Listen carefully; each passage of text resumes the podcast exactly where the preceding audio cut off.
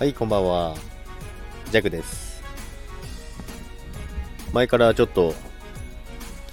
気になってたことがあるんですけども、まあ、クリスマスってクリスマスイブと当日クリスマスあるじゃないですか。皆さん、なんかどっちをメインに考えてますか？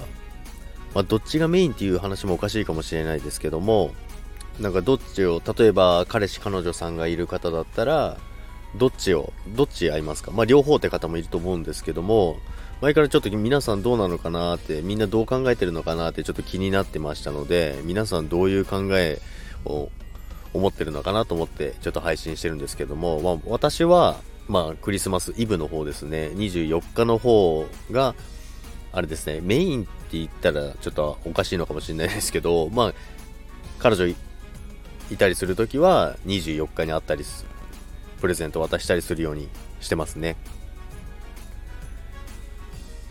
人によっては多分いろんな、あのー解釈があると思うんですけども、